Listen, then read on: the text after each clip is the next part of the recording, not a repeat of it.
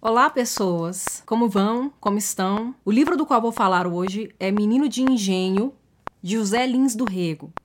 Um romance memorialista, publicado no ano de 1932. É um dos mais aclamados pela crítica. Ele, ele se passa, é contextualizado na região nordestina canavieira, sobretudo Paraíba e Pernambuco. Ele retrata é, essa decadência, a decadência do trabalho canavieiro nessa região. Mostra também a transição, uh, ele retrata a transição do, dos engenhos para as usinas. E ele também é importante porque ele foi custeado pelo próprio autor. Então, é uma obra que, a princípio, é precisou desse investimento do próprio autor e se tornou uma das obras mais importantes, uma das obras canônicas da literatura brasileira. José Lins do Rego nasceu em 3 de junho de 1901, na cidade de Pilar, no estado da Paraíba. É um escritor importante, foi um escritor importante porque ele está aí na mesma safra de Graciliano Ramos, de Raquel de Queiroz e de Jorge Amado. É um dos escritores que pertencem a esse chamado romance da geração de 30, né, a prosa regionalista. Justamente porque está ambientado numa numa, região, as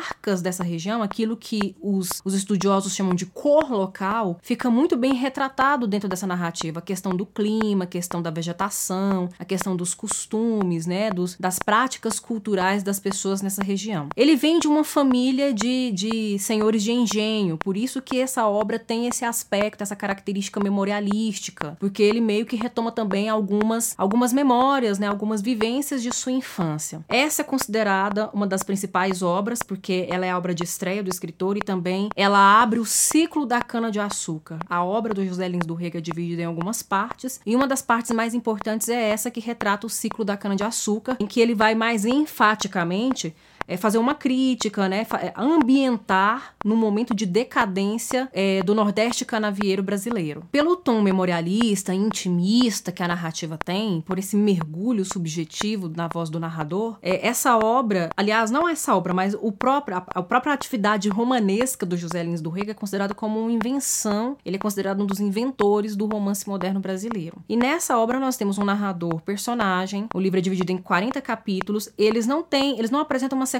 linear. Apesar de juntos formarem um romance, apresentarem uma sequência linear que a gente acompanha do início da vida de Carlos, que é um garoto que narra a sua própria história, que mergulha na sua própria infância para contar o que aconteceu. A sua mãe é assassinada pelo próprio pai quando ele tá com 4 anos de idade. E aí o pai não pode ficar com ele porque ele vai ter que responder pelo crime que cometeu e ele é mandado para casa do avô. Lá nessa nessa nova família, nessa nova estrutura, ele vai vivenciar uma série série de mudanças, uma série de acontecimentos que vão formá-lo como pessoa, que vão formá-lo como indivíduo e como homem. E ele vai contando desse início, né, dos quatro anos de idade, até o momento em que ele é mandado para a escola, até a sua pré-adolescência, a entrada na adolescência. Mas os capítulos, eles são independentes, eles são autônomos entre si. Então, eles não têm essa, essa conexão é, de coesão, é, essa exigência tão rígida assim. É como se os capítulos fossem independentes independentes, como se eles fossem contos compondo todos juntos capítulos de romance. Na verdade, dentro de toda a situação da conjuntura da morte da mãe, o pai acaba sendo internado, porque há uma espécie de atenuante ali para o crime que ele cometeu, como se ele fosse uma pessoa que demente ou que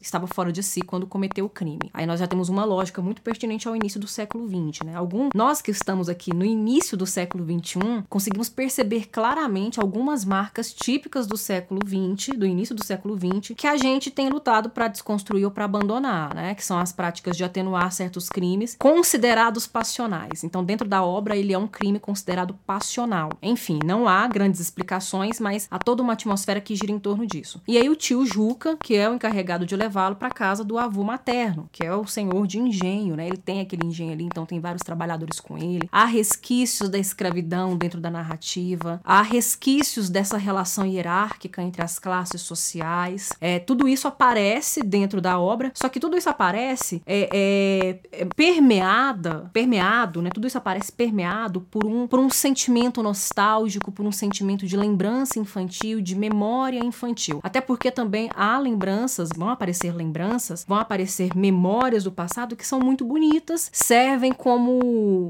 uma espécie mesmo de consolo para esse narrador diante de algumas agruras que ele teve que enfrentar tão cedo. Entre os 4 e os 12 anos de idade, ele viveu ali, numa vida que parecia que não era muito bem a dele, é, sendo criado por pessoas que não eram seus pais, e isso sempre ficou muito evidente. Haviam ali algumas figuras que moravam dentro daquela casa grande, e as relações construídas com essas pessoas eram muito ambíguas. Algumas pessoas representavam sentimentos negativos, outras pessoas representavam sentimentos mais favoráveis, mais leves, menos angustiantes. Como é o caso, por exemplo, da tia Sinhazinha, que era má, pelo menos na narração, né, ele, ele a coloca como má, gostava de bater nele, não sentia pena, não, não conseguia ter compaixão pelo fato dele tão jovem perder a mãe e o pai ao mesmo tempo. Mas por outro lado, da tia Maria, que era muito boa, era muito generosa. Essas personagens vão aparecendo dentro na, na, na narrativa, nas memórias desse narrador personagem, do Carlos, para personificar alguns sentimentos dos quais ele tem lembrança da sua infância. Outras personagens importantes são o Coronel José Paulino, que é o avô dele. Dentro da narrativa, ele é colocado como um senhor justo, honesto, generoso, nobre, um verdadeiro cavalheiro. E aí, novamente, nós temos uma, uma referência aos valores do início do século XX, né? Que é quando essa narrativa de fato se passa e quando ela foi publicada. Há também a,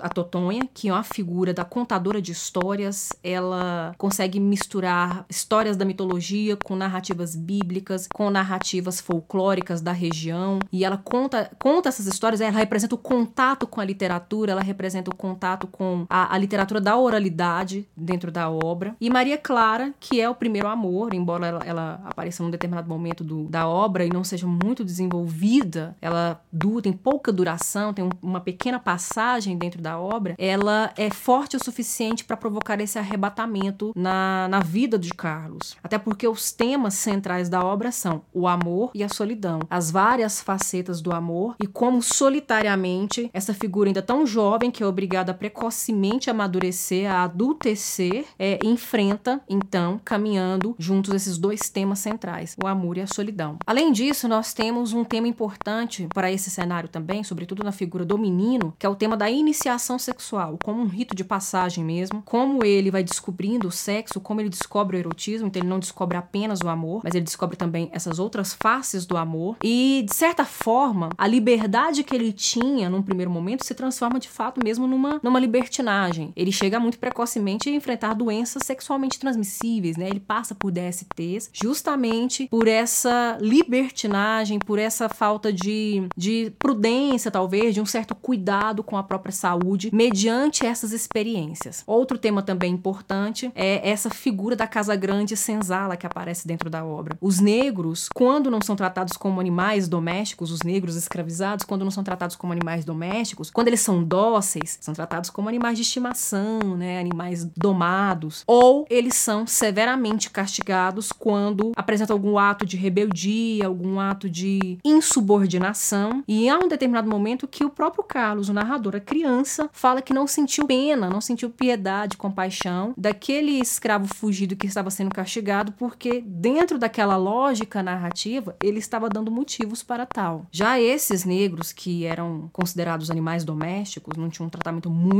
melhor do que aqueles que eram considerados insubordinados, é, eles tinham uma gratidão e um respeito uh, excessivo pela figura do coronel José Paulino. O que, de certo modo, fica evidente, principalmente quando a gente faz uma leitura de quase 100 anos depois, dentro da lógica da escravidão brasileira, né, das críticas que já foram feitas, tanto da perspectiva histórica quanto da perspectiva literária, há essa relação paternalista e, e autoritária. Né? Quando José Paulino não é autoritário com aqueles que tem que castigar, ele tem essa, essa, essa postura paternalista, às vezes até populista, demagoga, com aqueles que ele considera é, aceitáveis dentro daquele, daquele comportamento. E como eu também tinha mencionado anteriormente, é uma obra que pertence ao, ao, a essa segunda geração, segunda fase modernista, como alguns livros didáticos trazem, pertence a esse romance de 30. Alguns estudiosos chamam de prosa regionalista ou neo-regionalista, justamente por trazer essas marcas locais, essa cor local muito evidente da região em que se passa. Isso ficou evidente também em romances como de Graciliano, de Raquel de Queiroz, do Jorge Amado. Mas também outra marca, outra característica importante desse momento da literatura brasileira é a crítica social, é trazer as figuras socialmente desfavorecidas, marginalizadas, mostrar as assimetrias sociais. E mesmo que a gente perceba que há um certo apego, uma certa nostalgia do memorialismo, da lembrança que o que a criança, que o jovem Carlos